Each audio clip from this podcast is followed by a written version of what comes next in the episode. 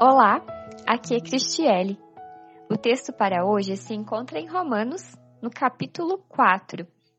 Esse capítulo é uma sequência do que o apóstolo Paulo já vinha dizendo a respeito da justificação pela fé, ou seja, pela graça somos salvos, mediante a fé em Jesus Cristo.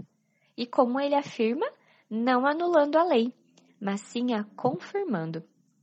O capítulo 4 então inicia com um portanto. Ele diz assim: Portanto, que diremos do nosso antepassado Abraão?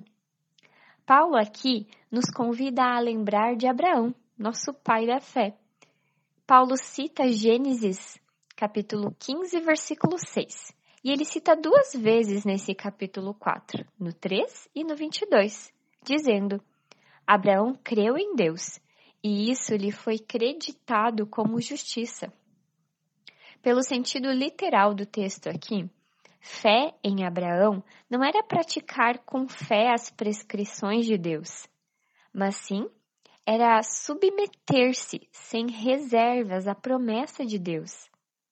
A fé, portanto, não é um ato que fazemos, mas primeiramente ela é uma atitude que vem do próprio Deus.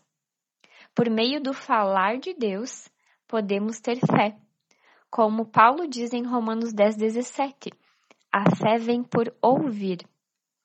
Segundo os versículos 4 e o versículo 16a, existem duas maneiras de acreditar algo, como dívida e como graça.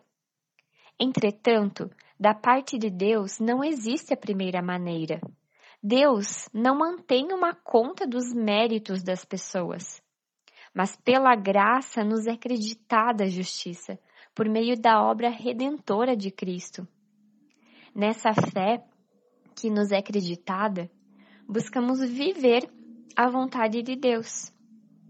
E o buscar a vontade de Deus é, na verdade, buscar ao próprio Deus, como todo mandamento converge ao primeiro, que diz que devemos temer e amar ao próprio Deus acima de todas as coisas. Vamos orar? Senhor, nos ajude a viver essa fé que, por meio da graça, nos concedes através de Jesus. Por meio do teu Santo Espírito, ó Deus, nos ajude, assim como Abraão, a cumprir a tua vontade. Em nome de Jesus. Amém.